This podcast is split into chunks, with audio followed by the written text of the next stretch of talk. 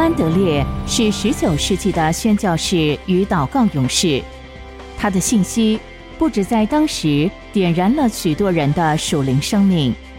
他的著作等身，他的文以载道，今日更是依旧跨越着时空来为主传声。期盼您能透过资深广播人楚云的朗读，得着这天上来的赐福。欢迎收听。圣徒圣言，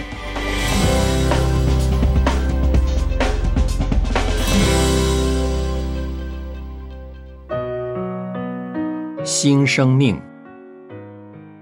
罪得以赦免。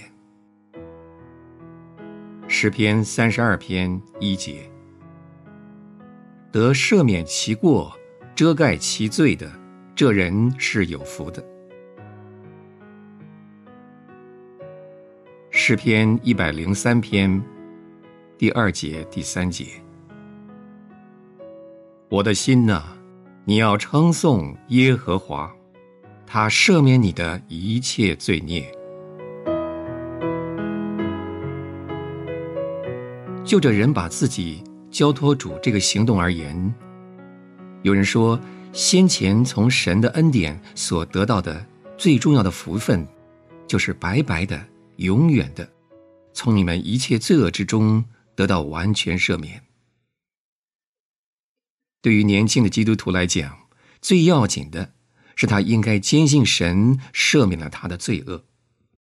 他自始至终都应该对此坚信不疑。因为这个缘故，他必须要专心思想以下的道理：我们的罪恶得到的赦免是完全彻底的赦免。神并不是部分的赦免了人的罪，纵使对人来讲，我们也相信不完全的赦免并不是真正的赦免。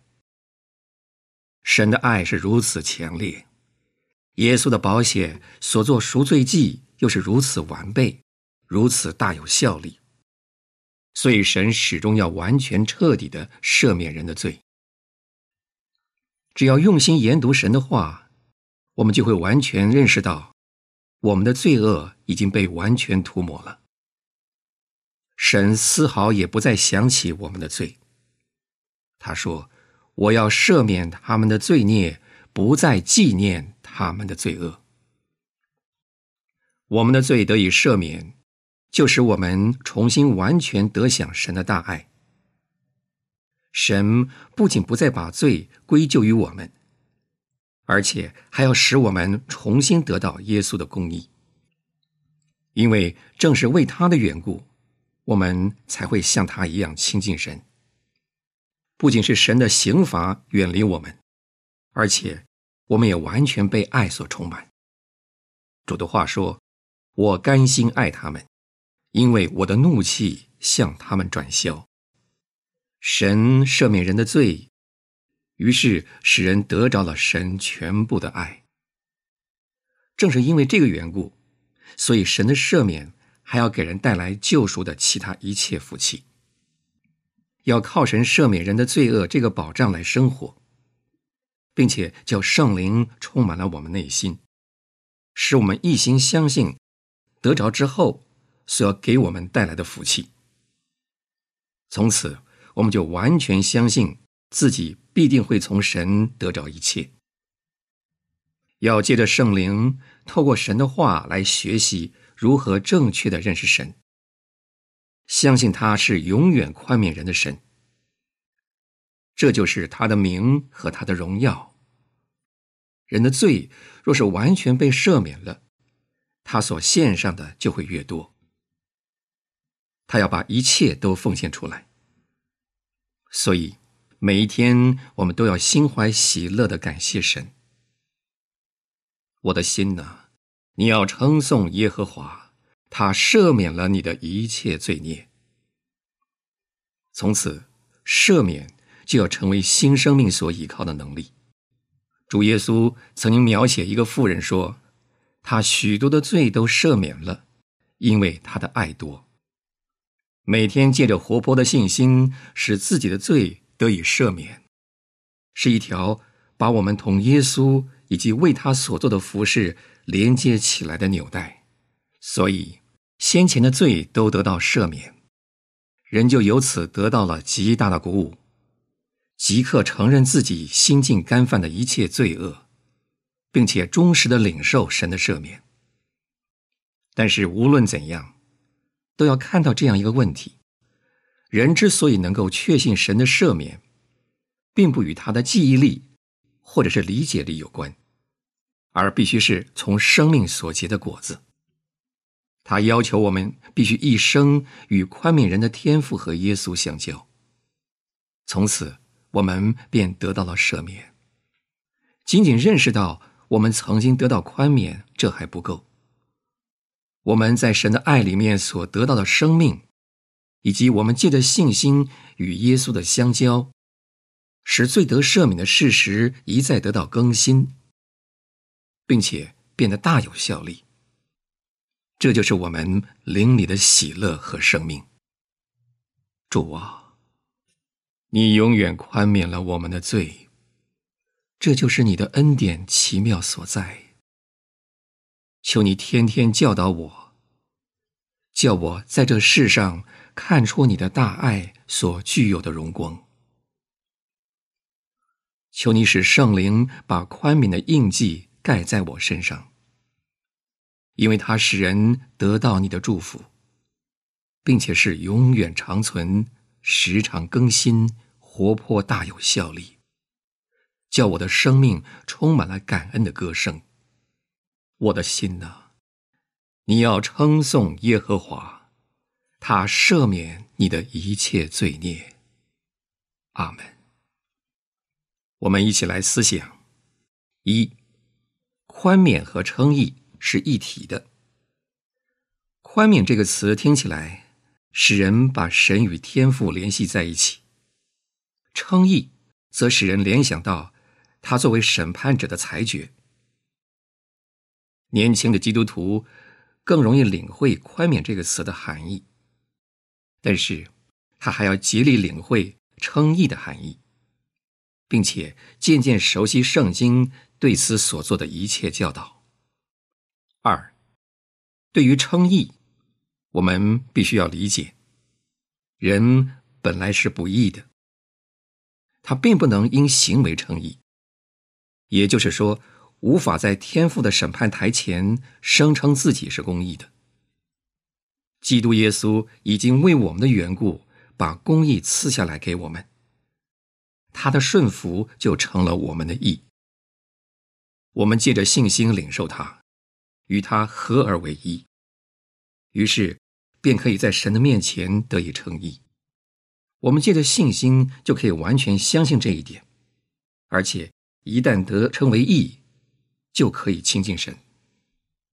与耶稣合而为一，就是不仅要过称义的生活，而且要真正变得公义，行为正直。三。只要我们相信称义，最完全得到赦免，以及重新完全得到神的爱，我们就会天天充满信心的就近神。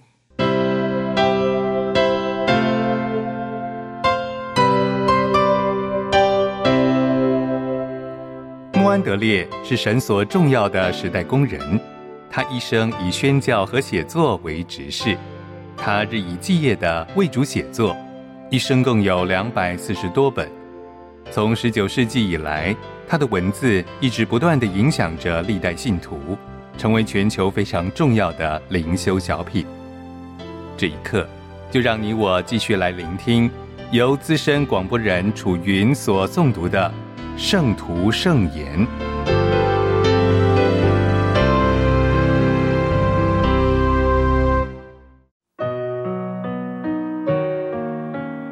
不祷告的罪，不祷告是何等的羞辱神！这位圣洁荣耀的神邀请我们到他面前来与他交谈，把我们的需求告诉他，亲自经历与他交通的甜蜜和幸福。他按着自己的形象创造我们。借着他自己的儿子救赎我们。因此，与他交谈，可使我们看出我们最高的荣耀与救赎。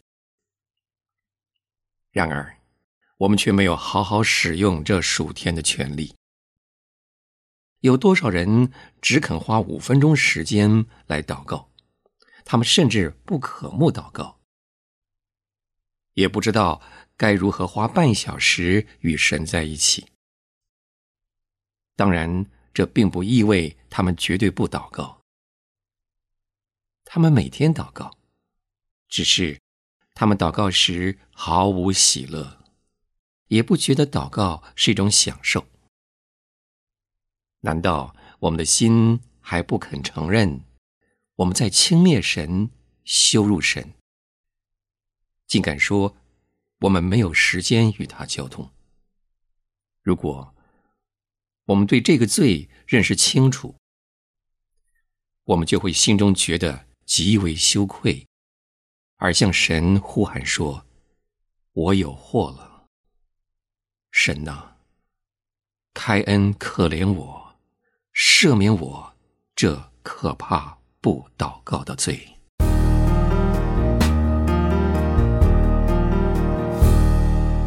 不祷告的罪，不祷告是导致灵命贫弱的原因。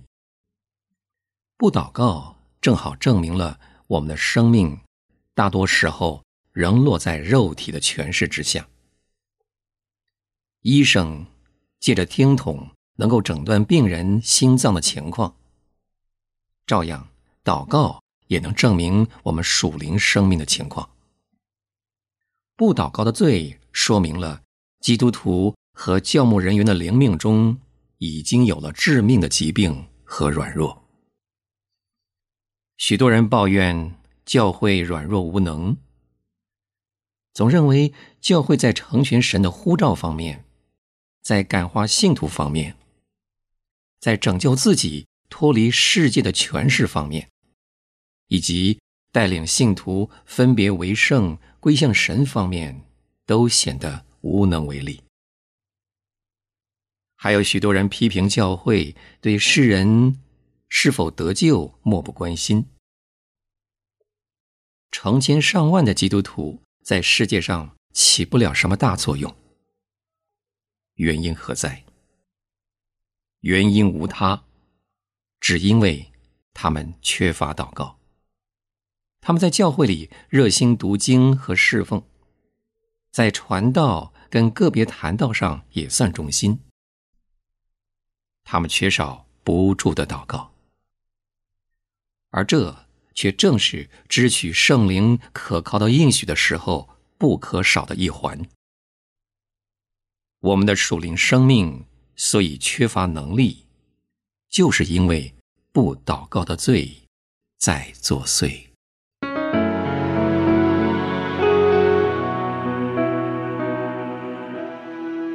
不祷告的罪，教牧人员不祷告的后果，使教会遭到非常可怕的损失。一个教牧人员的职责，就是造就信徒有祷告的生命。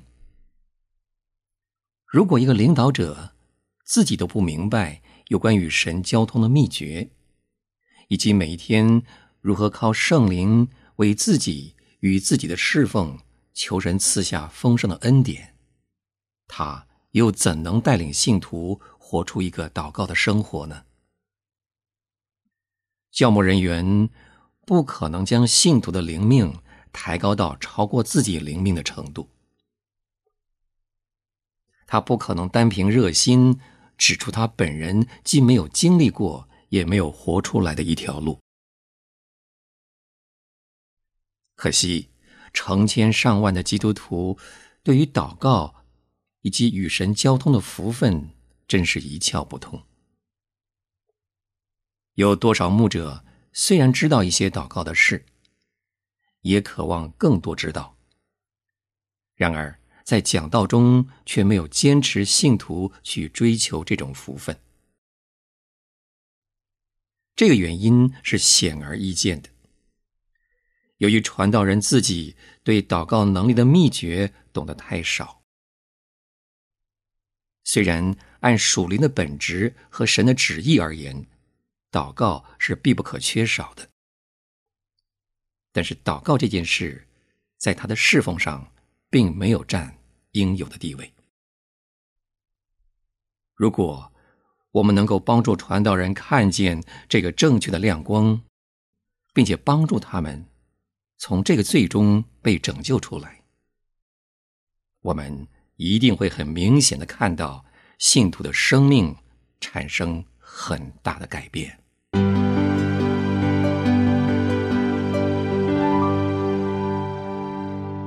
不祷告的罪。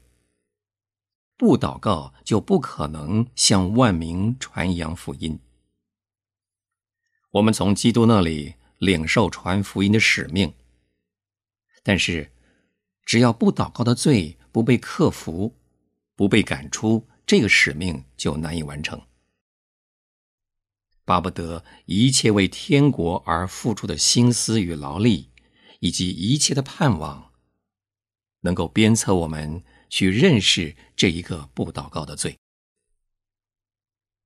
愿神帮助我们，把这种恶根拔出来。愿神借着基督耶稣的宝血和全能，拯救我们脱离这个罪。愿神教导每一位传道人来明白，他将可达到何等荣耀的地步。只要他。从这个罪根中被拯救出来，他必然能勇敢、又喜乐、信靠又坚定的与神同行。主将这个不祷告的罪重重压在我们心上，使我们不得安息，只等到借着耶稣的尊名和全能，把这个罪从我们身上挪去。相信，他必为我们成就这件事。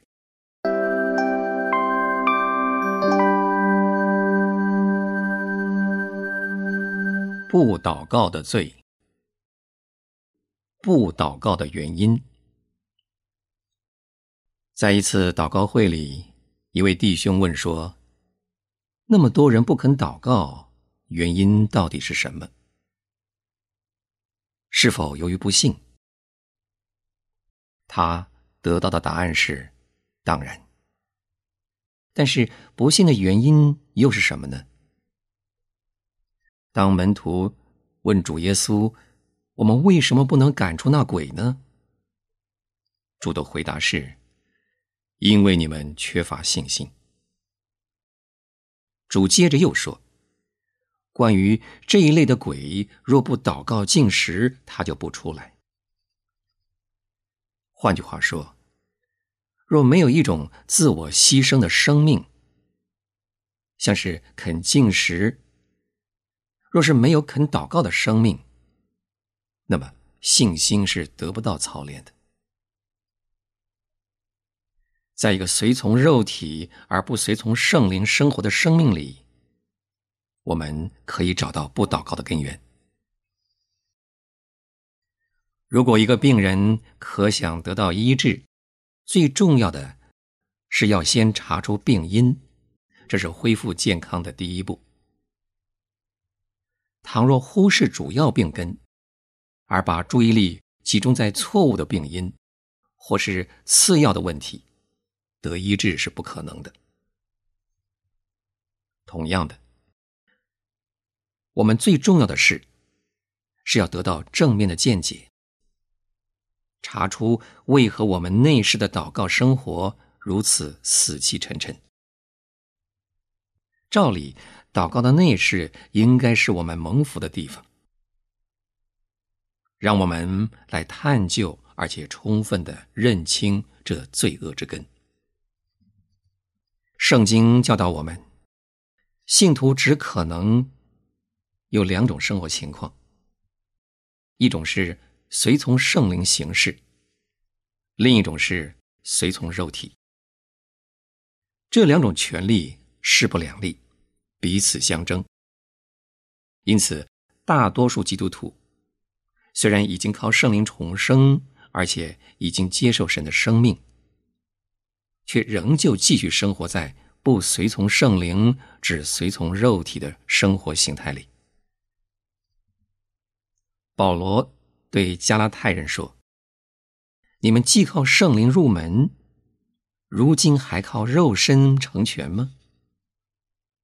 你们是这样的无知吗？”加拉太信徒的侍奉是属肉体的，是外表的活动。他们不明白，随从肉体去做神的工，肉体不久终会明显的犯罪。所以保罗在信中不但称一些重大的罪恶，像奸淫、杀人、醉酒等等是肉体的活动，他也提到在日常生活中一些比较普通的罪恶。像是恼怒、纷争、结党，也是肉体的活动。因此，他劝勉信徒们：你们当顺着圣灵而行，就不放纵肉体的情欲了。我们若是靠着圣灵得生，就当靠圣灵行事。我们尊敬圣灵，不仅因为他是我们新生命的创始者。也因为他是我们一切行事的领导者，我们若不顺从圣灵而行，就如使徒所说的，是属肉体的。大多数信徒对于这件事了解的太少，他们没有真正认识到属肉体的本性是极其可恶，也是排拒神的。他们既属于那种性情。所以会不知不觉的顺服他。肉体是不可能改善或成圣的。保罗说：“体贴肉体的，就是与神为仇，因为不服神的律法，也是不能服。”我们除了要像基督一样诚心对付肉体，把它钉在石架上，实在没有其他方法。保罗劝说我们的旧人和他同定十字架，所以，我们因着信，也要定死他。我们每一天要把肉体当作咒诅之物来对付他。受咒诅的十字架，是最适合肉体去的地方。令人痛心的是，竟有那么多基督徒很少想到，或是。真诚的谈到有关肉体的顽固性和他无法估计的罪恶。甚愿我们能够明白神赐恩给我们的计划。他期望看见我们把肉体钉在十字架上，让圣灵在我们内心管理我们的生活。虽然明白或寻求这属灵生命的人是那么少。然而，那生命却是神确实已经应许赐下的，而且必要成就在那些为属灵生命无条件顺服他的人身上。因此，我们可以看出，肉体这个顽固的罪根是不祷告的原因。也许我们的肉体可以祷告的很像样。自以为如此行就是好基督徒的表现，也能叫我们的良心满足。但是肉体本身不会渴慕，也没有能力祷告。但祷告本身却能使我们进一步追求更深的认识神，因而与神交通而喜乐，并且学会继续不断的依靠他的能力。所以，我们可以如此结论说：我们的肉体必须被弃绝，并且定死。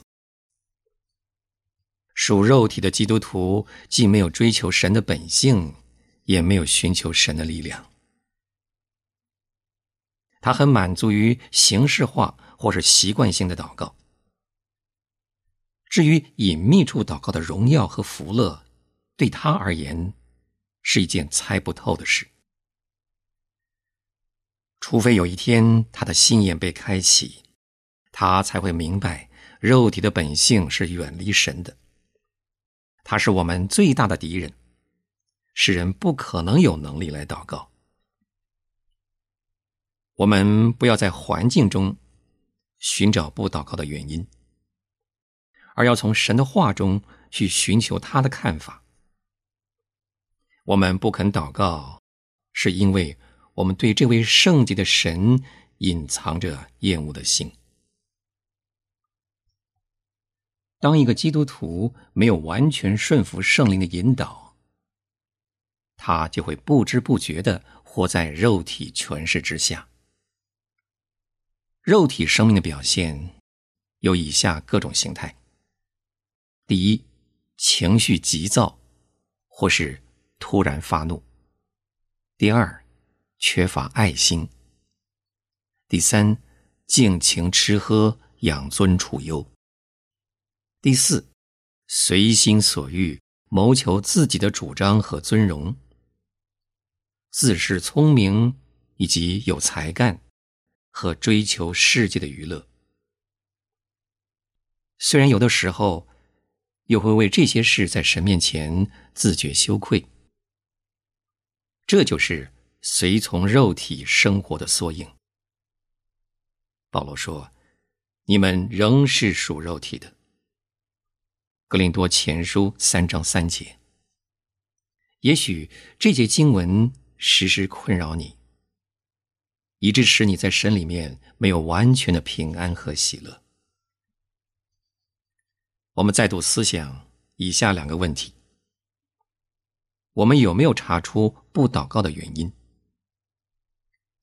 我无能为力改变的原因是什么？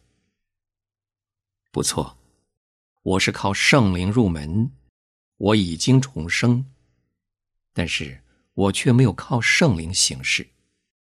反而让肉体在我身上做主。